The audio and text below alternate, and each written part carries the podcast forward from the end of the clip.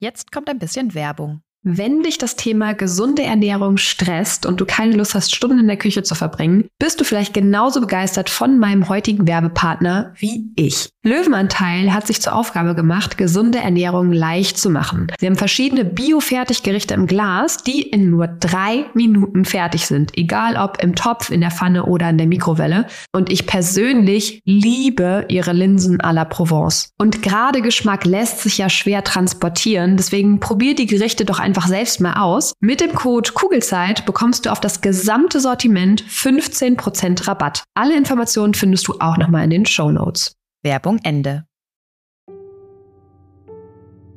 Hallo und herzlich willkommen bei deinem Kugelzeit Coaching Podcast, der Podcast für deine glückliche und gelassene Schwangerschaft und dein Wegbegleiter für mehr Leichtigkeit im Mama-Alltag. Mein Name ist Jill Bayer, ich bin Psychologin, Resilienztrainerin und Mindset Coach und Selbstzweifel in der Schwangerschaft oder als Mama kenne ich nur zu gut, weil es noch gar nicht so lange her ist, dass sie mich fast täglich begleitet haben. Die hohen Ansprüche an mich selbst, das konstant schlechte Gewissen, der Druck, immer alles richtig machen zu müssen, gleichzeitige Über- und Unterforderung und das ständige Grübeln und sich Sorgen machen gehören bei mir mittlerweile der Vergangenheit an. Mit der Fremdbestimmung gehe ich mittlerweile viel entspannter um, genauso wie mit den ständigen Veränderungen, die gefühlt immer dann stattfinden, wenn man sich gerade an eine neue Situation gewöhnt hat und sich sicher gefühlt hat in dem, was man da tut. Natürlich habe ich auch heute noch Tage, wo ich nicht so auf meine Kinder reagiere, wie ich es gerne tun würde.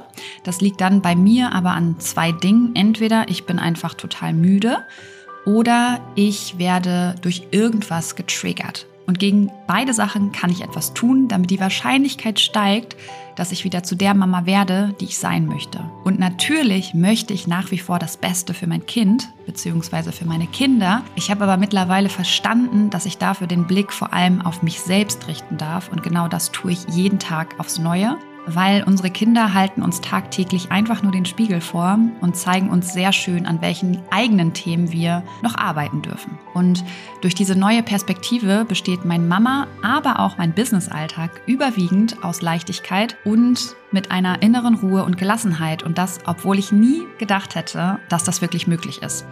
Hier im Kugelzeit Coaching Podcast und natürlich auch in meinen Online-Kursen und Live-Coachings bekommst du einfache, handlungs- und ressourcenorientierte Strategien und Tools an die Hand, die dir helfen, genau dasselbe zu erreichen. Wenn du schwanger oder bereits Mama bist und du dich wieder leicht und unbeschwert in deinem Alltag fühlen möchtest, dann bist du hier genau richtig und ich freue mich sehr, dass du heute wieder mit dabei bist.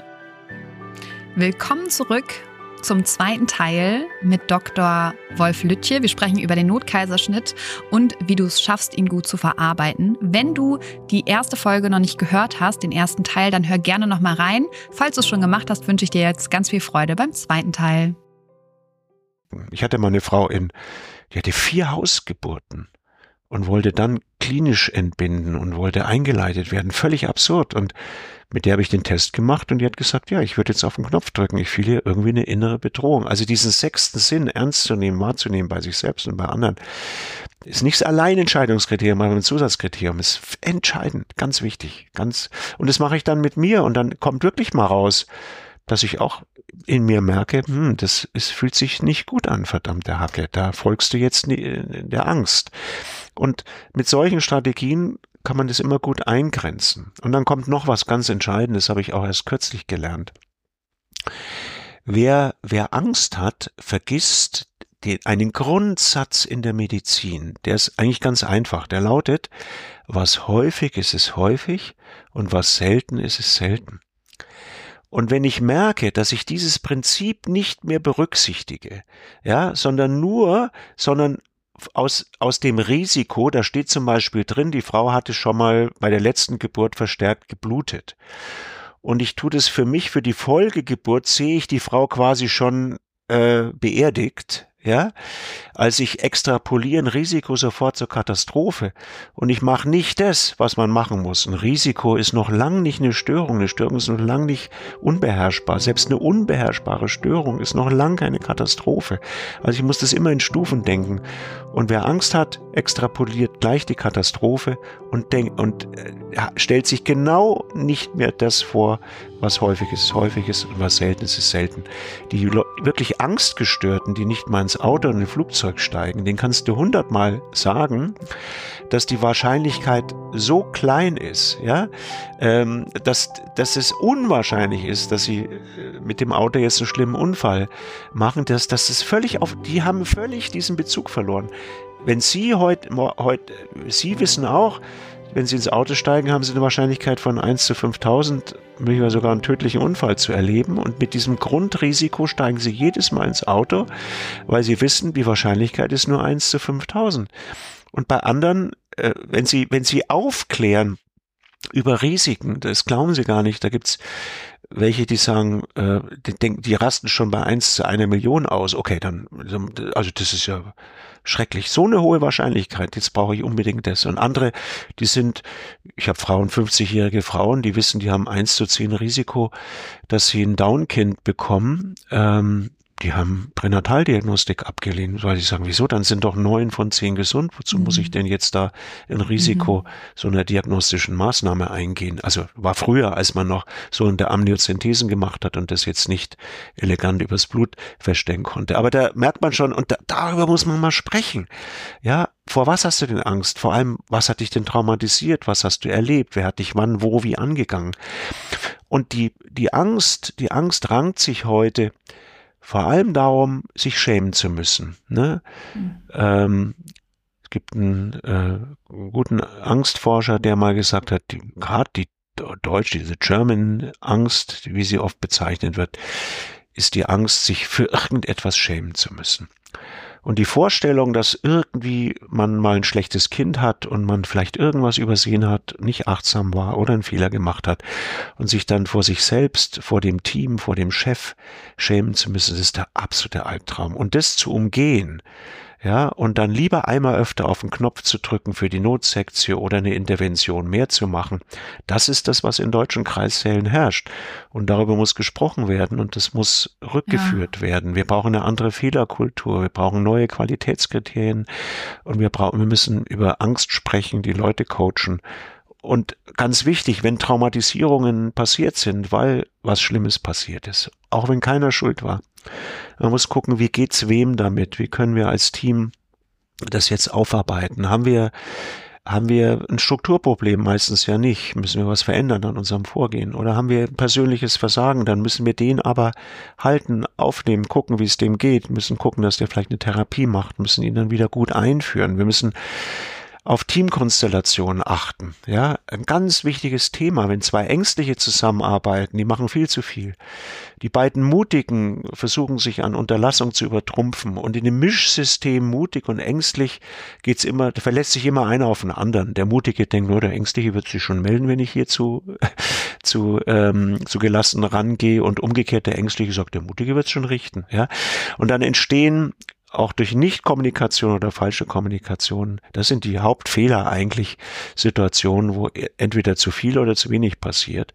Mhm. Alles hat aber alles letztlich Angst als Hintergrund und die, die hat nichts im Kreißsaal zu suchen, außer sie ist ein gesunder und sinnvoller Begleiter und ähm, sie, sie darf auftauchen, wenn die Not eintritt, die spürbare, sichtbare Not, ja, darf ich auch mal kurz, darf, ne, muss ich gucken, äh, dass ich mit der Angst gut umgehe, ja, und äh, dann ist es wie in uralten Zeiten, als der Säbelzahntiger vor uns stand, mussten wir uns entscheiden, laufe ich jetzt davon, was keine gute Strategie im Kreissaal ist, erstarre ich, ist auch nicht gut, oder greife ich an? Ja, ein Stück weit muss man eine Geburtshilfe dann angreifen, aber geordnet.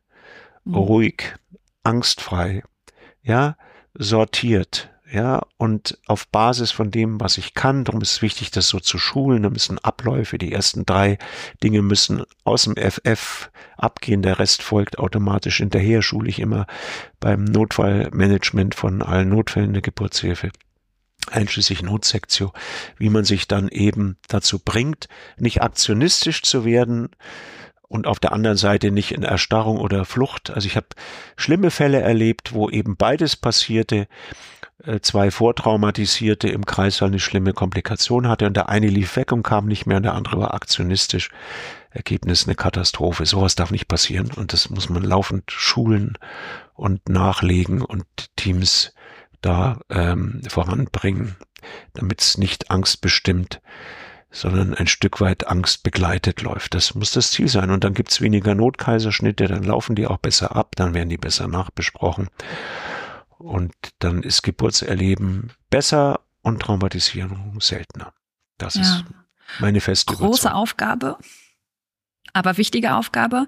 Und ich glaube, was da auch so wichtig ist, ist dieser, dieser individuelle Blick auf sich selber. Also wenn ich jetzt in einem Kreissaal arbeite und merke, hey, mir ist es total wichtig, was andere Leute über mich denken, ähm, dass ich dann auch weiß, wenn ich jetzt, ich drücke den, den Knopf für den Notkaiserschnitt jetzt aus den und den Gründen und es ist halt vor allem meine Angst und dann eben auch festzustellen, ich würde jetzt auch nicht mehr zurückgehen. Also selbst wenn wir jetzt feststellen, ähm, dem Baby geht's geht's doch wieder gut aus diesem äh, OP-Saal wieder raus, hat ja dann auch das, was Sie gerade gesagt haben, viel mit Scham und äh, Beurteilungen zu tun. Und da die, die, das Personal zu schulen, dass die sich auch trauen, zu sagen, okay, hab, es, sieht jetzt wieder anders aus, ich entscheide mich doch nochmal um, weil es besser für Mutter und Kind ist. Das ist ja auch was, was unbedingt geschult werden muss.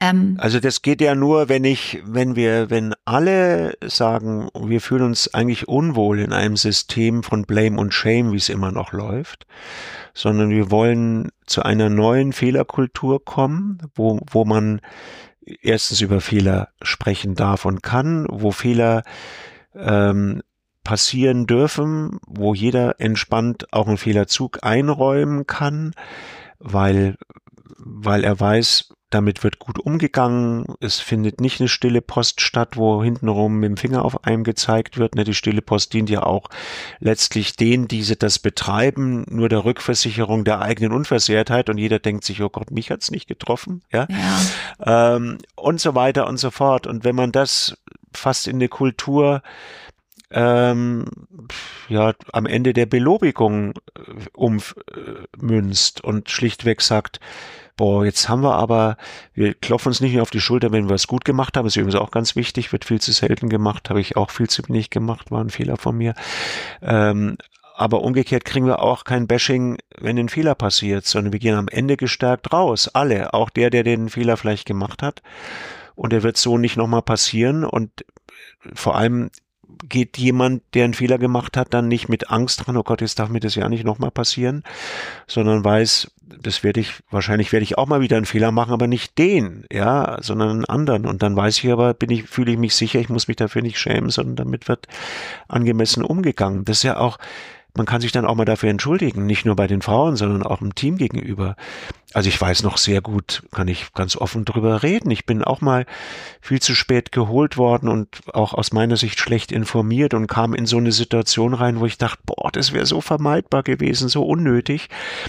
Und habe dann, ähm, obwohl da noch gerade viel zu tun war, ähm, bin ich ausgerastet. Ich habe nur losgeschimpft, ja, bis dann eine nette Hebamme sagt, hey Chef, bitte können wir das nachher besprechen. Und ähm, mutig. Ich, ja, das spricht dafür, dass ich so eine Kultur versuchte zumindest zu pflegen. Ja, voll schön. Ähm, und habe auch komplett mich entschuldigt gesagt, das war total unprofessionell. Ja, es war brutal, weil es, da hatten wir wirklich was anderes zu tun, als jetzt über diesen über dieses schlechte Management herzuziehen und habe das auch komplett eingeräumt und es ist wichtig, dass man dann eben also ich muss ich habe das Glück gehabt, dass ich glaube ich nicht so viele Fehler gemacht habe, aber für die, die ich, wo ich es dann merkte, habe ich mich auch entschuldigt. Also auch in, in Kommunikationsthemen auch auch Frauen gegenüber, ja, dachte ich immer, ich bin da gut unterwegs und habe auch so viel gelernt. Ne, ich hatte ich habe mal einer Frau bei einer Sauglocke ähm, erklärt, dass ich jetzt, was ich da mache und habe ihr dann auch gesagt, dass es jetzt unangenehm ist, wenn ich dieses kleine Glöckchen da in die Scheide einführe. Dann hat die mich angepupst, völlig zurecht, weil weil ich so unterstellt habe mit diesem Hinweis, jetzt wird's unangenehm, also zumindest aus Sicht der Frau, dass alles, was vorher war, angenehm gewesen sein musste und ich erst mal merkte, was das für eine blöde Formulierung bei jemand, der durch die Hölle gegangen ist. Und jetzt kommt der Chef und macht Sauglocke und redet jetzt von was unangenehm. Völlig unangebracht. Ja, ich habe es aber erst über diese Frau gelernt. Das, und ich mache das auch in Kommunikationsseminaren, wo alle immer sagen, das ist doch toll, haben sie doch super gemacht. Sagt, nee, das habe ich nicht gut gemacht, weil aus Sicht der Frau das völlig falsch war. Sondern du, äh, erklärst dir und, und sagt, ähm, dann sagst du halt, ich weiß, sie haben die Hölle hinter sich und dass das jetzt nicht unangenehm ist, brauche ich ihnen nicht zu erklären. Mhm. Und ich mache es jetzt und wenn's, wenn's, wenn's, äh, wenn sie merken, das ist jetzt nicht tolerabel, melden sie, sagen sie Stopp. Ja, also kann, die Erlaubnis kann man einholen und muss immer auch, die Erlaubnis darf auch wieder zurückgenommen werden. So. Und so kann man, in der Kommunikation gibt's gibt's nie Meister. Es gibt keinen Meister der Kommunikation auf dieser Erde. Wir sind alle Lernende ein Leben lang. Ja, das muss man auch einmal kapieren. Und deswegen weiß man, dass es jeden Tag komme ich da an meine Grenzen, auch zu Hause mit meinen Kindern, mit meiner Frau, mit allen. Und ich gehe jeden Tag durch die Schulung. Und es ist gut so. Das ist das Menschliche. Wir haben ja diese Gnade bekommen, dass wir äh, mit Wörtern arbeiten dürfen, dass das unsere Form ist, uns auszutauschen, aber es ist halt fehleranfällig bis zum geht nicht mehr. Es gibt so viele Ebenen, die es zu bedenken gibt und da können wir nicht genug lernen und immer wieder an uns arbeiten, ja. Das stimmt. Ähm um jetzt nochmal zurückzukommen zum Notkaiserschnitt, ähm, wie wie fühlen sich denn die meisten Frauen unmittelbar nach einem solchen Eingriff? Also beziehungsweise welche psychischen Belastungen machen Frauen durch nach einem Notkaiserschnitt? Weil ich habe oft das Gefühl, dass wir Menschen ja tendenziell immer denken, wir sind die Einzigen, die so fühlen, wie wir uns gerade fühlen. Ähm, und oft ist es ja sehr hilfreich zu verstehen, ja, nee, oft haben wir doch die sehr ähnliche Emotionen. Und wie sieht das nach so einem Notkaiserschnitt aus? Also, das ist sehr unterschiedlich. Also da gibt's, das kann man auch nicht über einen Kamm scheren. Aber grundsätzlich ist es natürlich eine extrem Herausforderung, gerade die, die auf dem Weg äh, zu einer völlig physiologischen Geburt waren. Ne? Und plötzlich geht die Tür auf und es wird gar nicht viel geredet und man wird irgendwo hingefahren und weggepusht. Das ist schon, also das ist wirklich wie so ein wenn so ein Moment einschlägt, ja. Ähm, das, das ist eine richtige Traumatisierung. Es, es, es geschieht etwas völlig Unerwartetes, ja. Und jetzt geht jeder, ich, kann noch so psychisch stabil sein, von Traumatisierung ist keiner gefeit. Es, also da gibt es welche, die wirklich dadurch, allein dadurch traumatisiert sind. Es gibt aber auch andere, die die, die sofort umschalten können, kommt natürlich auch auf die eigenen Verarbeitungsstrategien an und sagen können, oh Gott, gut, dass sie das so schnell gehandelt haben. Also die, die sagen, das habe ich gerne in Kauf genommen, gar kein Problem. Aber andere sind richtig geflasht. Die denken, das kann ja wohl nicht wahr sein. Ähm, und dann mit denen muss man richtig arbeiten und ihnen das erklären und einmal rauf und runter. Sie das auch nochmal nachvollziehen lassen. Ja, wenn Traumatisierung, was, was machen wir mit, äh, es ist eigentlich immer dasselbe Prinzip. Wir gehen das Ganze nochmal wirklich Sekunde für Sekunde durch und zwar in einem sich gut anfühlenden Raum, ja, in einem geschützten Bereich. Also die Traumatherapie, wenn wir so mit dem EMDR arbeiten oder mit anderen Körpermethoden, da geht es ja eigentlich nur darum, einen, einen Raum zu schaffen, wie auch immer, wo Frauen sich sicher fühlen und wo sie dieses fürchterlich traumatisierende, ängstigende nochmal durchspielen können und wissen, hier und jetzt passiert mir das nicht nochmal, es wird mir auch in Zukunft nicht nochmal passieren, ich kann es einfach noch einmal durchspielen und mit viel Glück kann man es dann auch ablegen und integrieren ins Leben. Und das muss man denen anbieten. Mehrfach, einfach, je nachdem, wie oft sie es brauchen. Mhm. Das größte Problem, das diese Frauen aber haben, und das kann ich super nachvollziehen, ist, dass sie diesen über, diesen so entscheidenden, also dass sie erstens natürlich ein Stück weit auch betrogen war, wurden ums Geburtserlebnis, aber das haben ja alle Frauen mit Kaiserschnitt großes Thema, eigenes Thema. Aber bei den Frauen kommt noch was dazu, weil sie ja meist eine Vollnarkose hatten, zumindest in der Regel, dass dieser Übergang von der Schwangerschaft in die Mutterschaft, ja, der mhm. mit der Geburt vollzogen wird, dass sie das nicht erlebt haben. Und das, daran haben die auch wahnsinnig zu knabbern. Und dann kommt noch mal was völlig Absurdes. Eine Frau, die wo der Vorhang fällt und sie sieht, ah, das Baby hängt noch an der Nabelschnur und wird ihr auf den Bauch gelegt, die nimmt auch wahr, das ist mein Kind. Und die Frau mit Notkaiserschnitt und Vollnarkose haben alle die Vorstellung, ey, ob dies, ist es auch mein Kind? Ist es nicht vertauscht worden? Kam da vielleicht nicht woanders auch eins? Und äh, ne, die sind sich plötzlich nicht sicher, dass, dass sie da ihr Kind in den Arm halten. Und deswegen muss man darüber reden und muss den klar machen, hör mal zu, da war der nur ein Kaiserschnitt. Ja, dein Mann das haben wir zumindest bei uns immer gemacht. Wir haben den Mann auch, wenn die Frau eine Vollnarkose hat, in die Küche gesetzt. Und wenn das Kind fit war, ist die äh, Hebamme mit dem Kind in die Küche zum Papa gegangen und hat mit dem Papa Bonding gemacht, ja. Und dann konnte der Mann, ja, die Hauptfunktion des Mannes, er ist der Chronist der Geburt, ja, das ist die wichtigste Funktion des Mannes bei einer Geburt. Neben hat ein Mann mal schön formuliert, ich bin die Stehlampe des Vertrauens in einer fremden Welt. Tolle Rollenbeschreibung. Aber da wird der Mann zum Chronist und kann sagen, Schatz, die ist aus dem OP gekommen und es war nur ein Kaiserschnitt und da kam ein Kind raus. Es gab keine anderen gesehen und das wurde mir hingelegt. Unser Kind, ja. Und das ist ganz wichtig, dass man das auch nochmal vermittelt. Erstens diesen, diesen Verlust dieses Übergangs bespricht und hinbekommt, es als Ende nur als traurig zu sehen und nicht als Trauma, den Gang in die OP durchzuspielen, bis das Trauma gegangen ist, das muss man nachbearbeiten, wird fast nirgendwo so gemacht. Ja. Ist aber ganz entscheidend. Und wichtig ist auch, ähm, die Zukunft mit ein anzudenken und zu sagen, ja, das war hier und jetzt und hatte den und den Grund. Die Wahrscheinlichkeit, dass sich sowas wiederholt, ist extrem gering.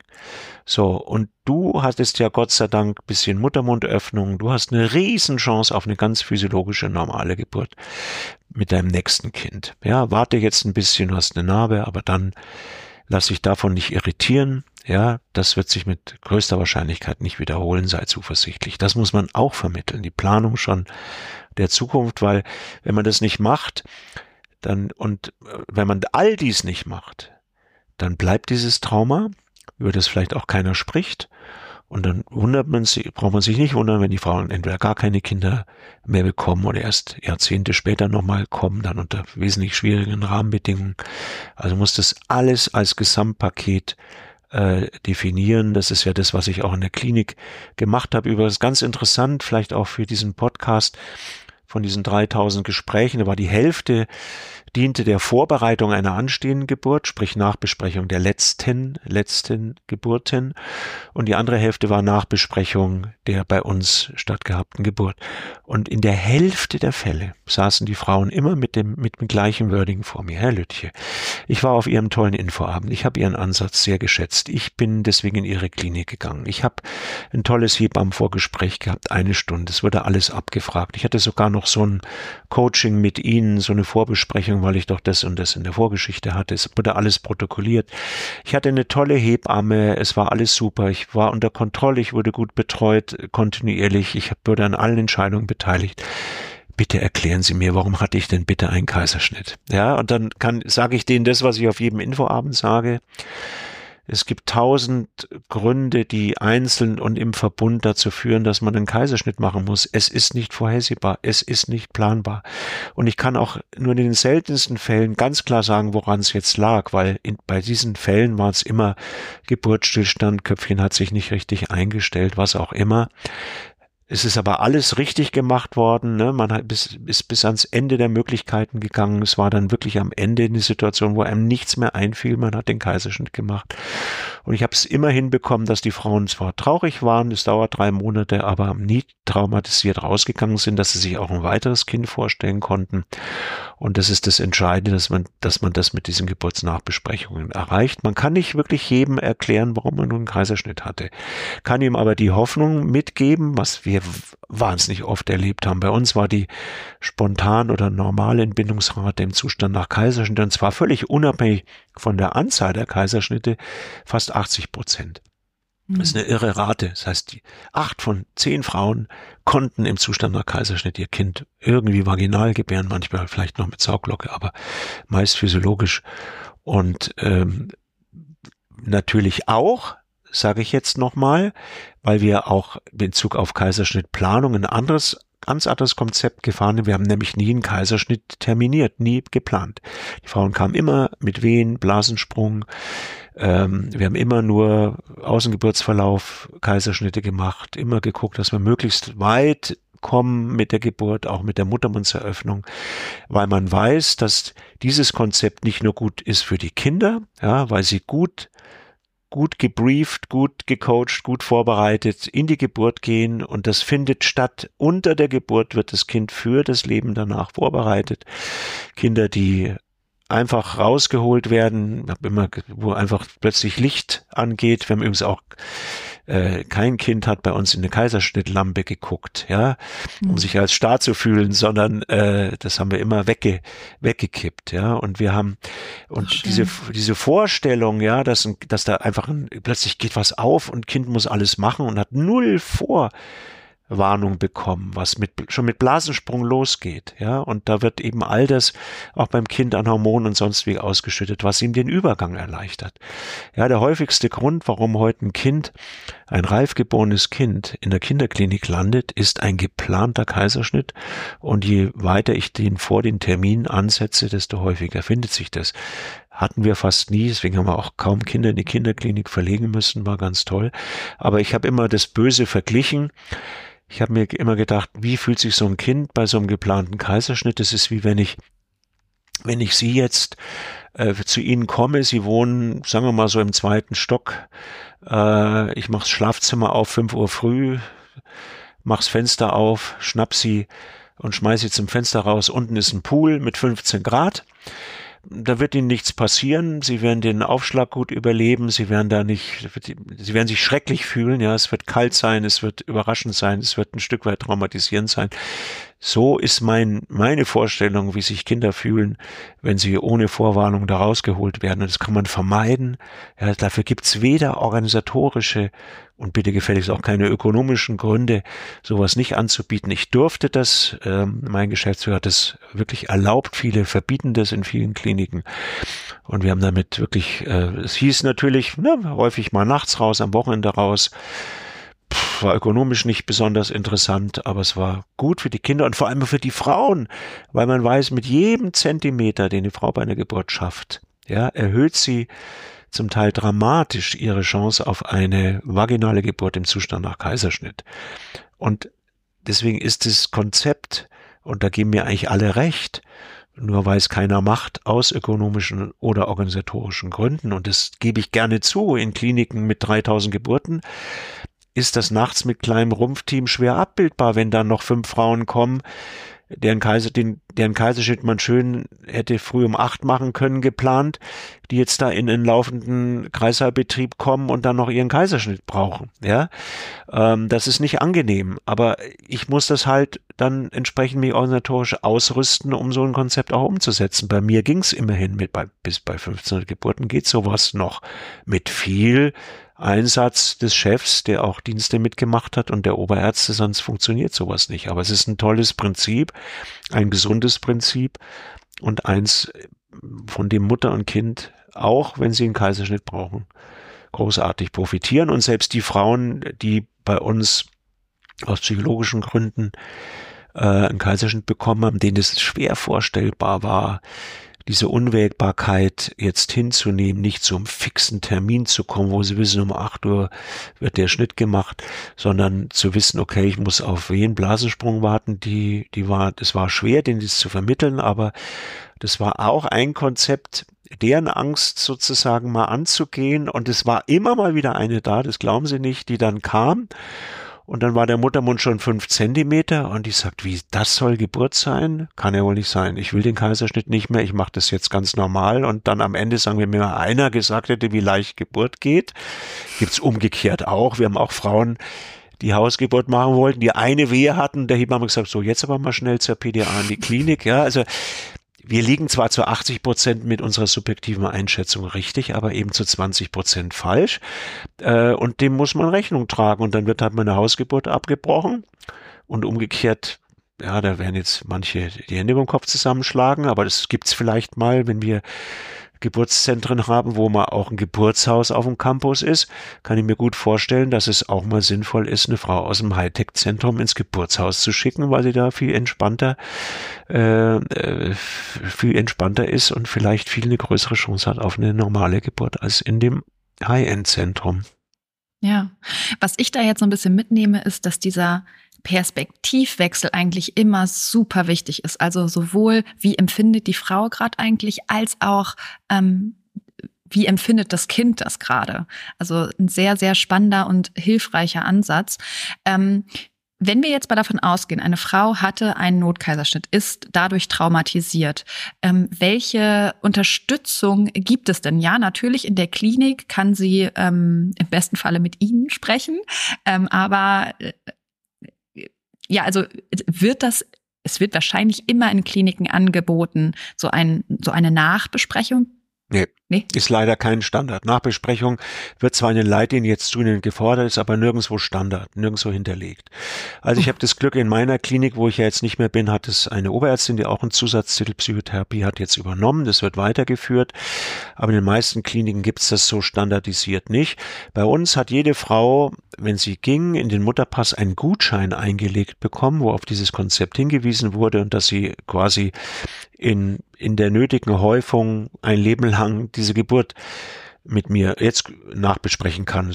Jetzt macht es die Oberärztin, aber es kommen immer auch nochmal wieder Frauen, die vor fünf, sechs Jahren ihr Kind bekommen und sagen, jetzt kommt's nächste, jetzt brauche ich nochmal eine Nachbesprechung. Das wird mir immer nochmal äh, durchaus mal vermittelt. Ähm, das muss Standard sein. Und wo es das nicht gibt, ähm, empfehle ich es schlicht, also zwei Dinge zu machen. Erstens mal die Geburtsunterlagen anzufordern, um es mit der Nachsorgehebamme nochmal zu besprechen. Die meisten Frauenärzte und Frauenärzte machen sowas ungern oder selten. Das wäre aber auch noch, wenn ich sechs Wochen danach nochmal zu einer Untersuchung gehe, könnte man das auch nutzen, nochmal anhand der vorliegenden Unterlagen nochmal kurz zumindest auf der Sachebene das durchzusprechen.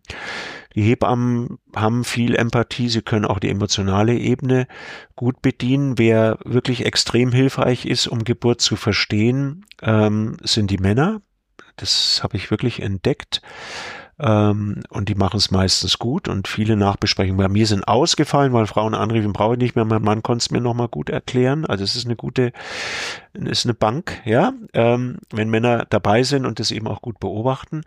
Und wenn das alles nichts hilft und wenn man viele Zeichen hat für eine Traumatisierung, das heißt, die Frauen kommen immer wieder gleiche Gedanken hoch, die kriegen Schweißausbrüche, die schlafen schlecht, äh, sie haben Flashbacks, ähm, sie wirken wirklich fast wie Patienten mit einer posttraumatischen Belastungsstörung die brauchen richtig Therapie. So, und da, die, das ist auch nicht einfach zu finden. Da muss man gucken, dass man, da gibt's so Städtenetzwerke. In Hamburg haben wir sowas, in Berlin, äh, da kann man sich hinwenden. Die haben viele Therapeuten, wo man nachfragen kann, ob man, ob man da möglichst schnell einen Platz kriegt. Es gibt Hebammen, die sowas machen und auch gut können. Eben der erst, was dann so als äh, Technik angewendet wird, können viele ähm, oder einfach eben auch in der Klinik nochmal nachfragen. Ähm, oft hilft einfach auch man einfach nur das drüber reden nochmal, ist nochmal durchspielen, nochmal Rückfragen stellen zu können, ist auch oft Therapie. Ja. Ich biete ja sowas jetzt quasi auch an und würde mich freuen und bin ja auch dabei, viele darin, zumindest in meinem Konzept zu schulen. Und es wird sicher Schule machen, dass wir fern der sage ich mal, der psychotherapeutischen Szenerie, die auch überfordert ist mit den großen Ansprüchen, die unsere Gesellschaft gerade in diesem Themenbereich hat, ähm, dass wir da so Parallelwelten ein Stück weit aufbauen, auch fachkundig. Ne? Jetzt schauen Sie in den Schulen, interessanterweise hat man jetzt Mental Health Trainer eingeführt ähm, an 100 Schulen, um ähm, diese Corona-Belastung mit Kindern aufzuarbeiten. Äh, sowas könnte man in unserem Bereich äh, auch aufbauen, um schnellere Verfügbarkeit und dass traumatisierte Frauen nicht ein halbes Jahr warten, bis sie einen Therapieplatz finden. Äh, man muss vielleicht auch die Online-Angebote nochmal schärfen, da muss man aber aufpassen, das ist qualitativ nicht immer immer, immer gut. Ähm, ich mit meiner Fachgesellschaft, wir, wir machen übrigens nächstes Jahr im März ist ähm, unser Kongress hat das drei Tage Thema Trauma, geht's nur um solche Fragestellungen und wir sind auch dabei, uns auf verschiedenen Bühnen zu bewegen, um das Angebot der Traumatherapie noch noch Flächen mehr in die Fläche zu bringen, dass wir auch Verfügbarkeit von äh, von Therapieplätzen besser ausweisen, dass man dass man weiß, wo man in welcher Region sich an wen wenden kann, ähm, damit wir da äh, die, die Versorgung noch sicherstellen und noch verbessern. Aber das ist, da muss noch viel getan werden, auf jeden Fall. Ja.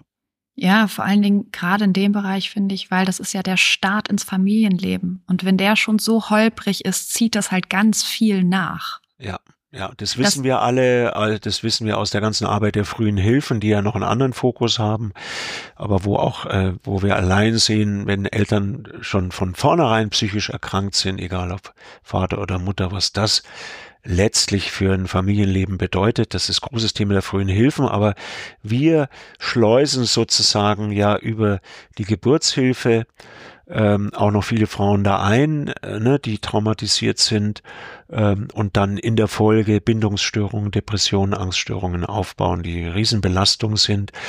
Achtung, Achtung, natürlich müssen wir sozusagen auch an unserer Haltung und an Einstellungen arbeiten. Wir müssen an den Begrifflichkeiten arbeiten, wir müssen differenzierter vorgehen, uns überlegen, ist es denn wirklich ein Trauma oder ist die Frau einfach nur traurig? Ja, so wie ich andere Begriffe auch gerne abschaffen möchte. Wir haben nicht mehr Angst, sondern Respekt vor irgendwas und wir sprechen nicht mehr von Schuld, sondern nur Verantwortung. Also wir müssen da dran arbeiten, damit wir die, damit wir das auch richtig fassen und erfassen.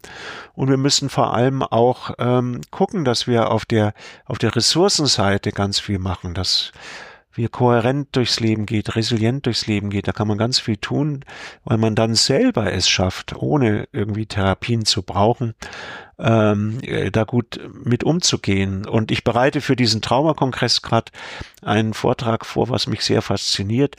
Was sind denn, was sind denn Möglichkeiten und Mittel, selbst gut mit einem Trauma umzugehen und auch ohne Therapie ein Trauma gut zu überwinden? Und da gibt's historisch vor allem bei berühmten äh, Persönlichkeiten so viel irre Beispiele, äh, wie man wie man Trauma gut überwinden kann. Mozart hatte mit Sicherheit auch ein Trauma. Der, was waren, der hat sieben Geschwister verloren. Ja, der lebte in mhm. unter wirklich auch traumatisierenden Rahmenbedingungen. Den hat seine Musik gerettet. Ja, und ähm, es gibt so viele Möglichkeiten sozusagen, sich wie Münchhausen am eigenen äh, am eigenen Schopf aus dem Sumpf zu ziehen. Und das, da, da auf die Ressourcenseite, da muss man noch, noch mehr hinarbeiten. Und da spielt eben auch Geburtsvorbereitung eine Rolle. Ein Fokussieren darauf in der Geburtsvorbereitung, auch im vielleicht personalisierten Geburtscoaching, die Ressourcen wach zu küssen, wieder verfügbar zu machen. Ja, wenn ein Trauma nicht überwunden wird, dann muss man gucken, was, was hätte denn derjenige an Ressourcen, um ein Trauma gut zu überwinden und was muss da wieder reaktiviert werden. Die meisten Menschen haben ein ganz gutes Kompendium. Die Ärmsten sind die, die so durchs Leben gegangen sind und nie irgendwie eine Krise hatten. Ja, die gibt's ja auch. Ja, die brechen dann, wenn denen irgendwie eine, eine Fliege über die Leber läuft, brechen die total zusammen. Habe ich immer wieder erlebt. Also es ist auch ein Stück weit die Gnade, herausgefordert zu werden im Leben. Ja, und ähm, dann, dann da entwickelt man letztlich die Strategien der Bewältigung, die dann im Leben immer helfen. Und die Geburt, apropos, wenn Sie mich fragen, was macht Gebären für einen Sinn? Dann würde ich sagen, die Themen, denen man bei einer Geburt begegnen kann, nicht muss.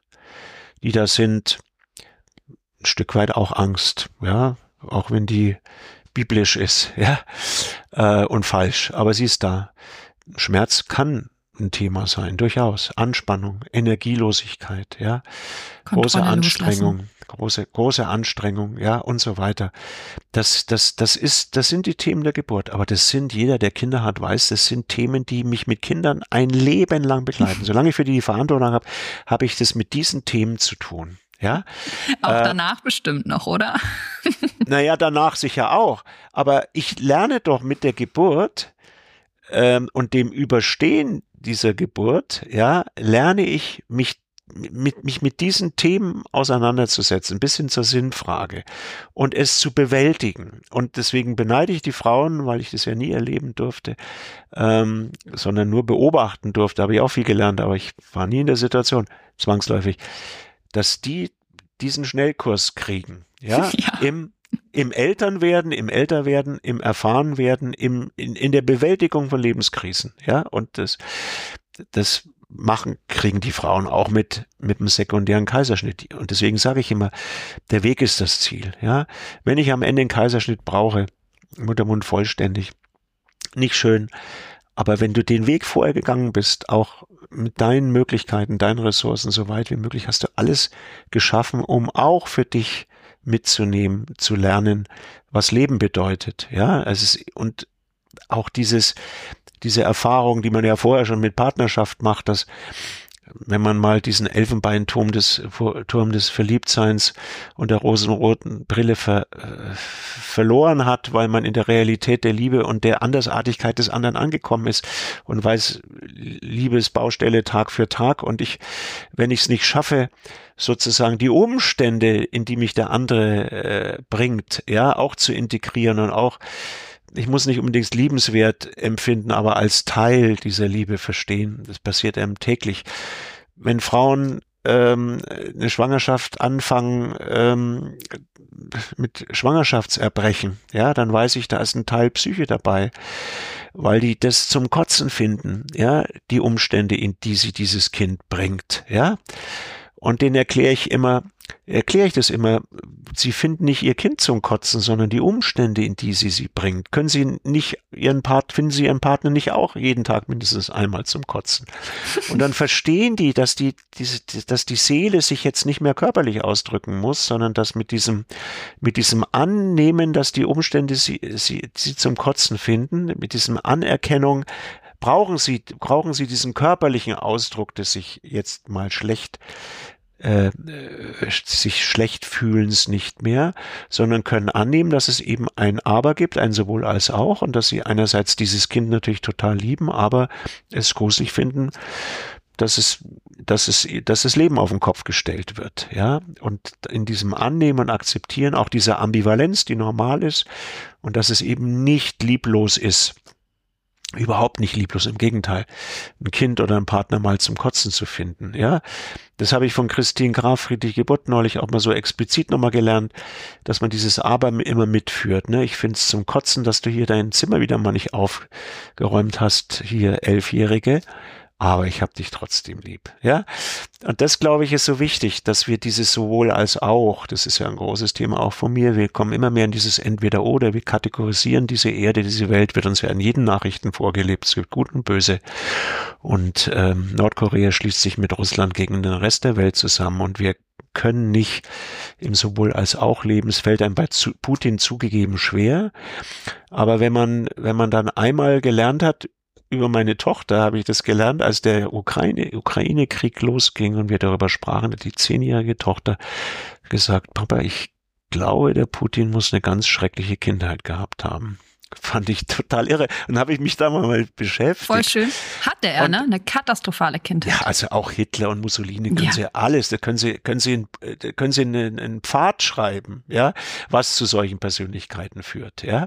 Und das hat aber alles auch mit, mit den Themen der Geburt und der Sozialisation. Ja. Und die, ja, ich sag, der, der Frieden liegt ein Stück weit auch in friedlichen Geburten. Nicht alles definiert das, aber viel. Und daran müssen wir arbeiten, weil das ist die Grundlage für Bindungs-, Beziehungs-, Liebesfähigkeit. Und das ist die Grundlage für friedliche Gesellschaften. Ja, es ist so. Das unterschreibe ich zu 100 Prozent. Es gibt eine allerletzte Frage, die ich meinen Gästen immer stelle. Die würde ich Ihnen auch gerne stellen. Und zwar stellen Sie sich mal vor, ähm, alle Schwangeren, die Deutsch sprechen, ähm, können Sie jetzt hören? Was würden Sie ihnen gerne mitgeben?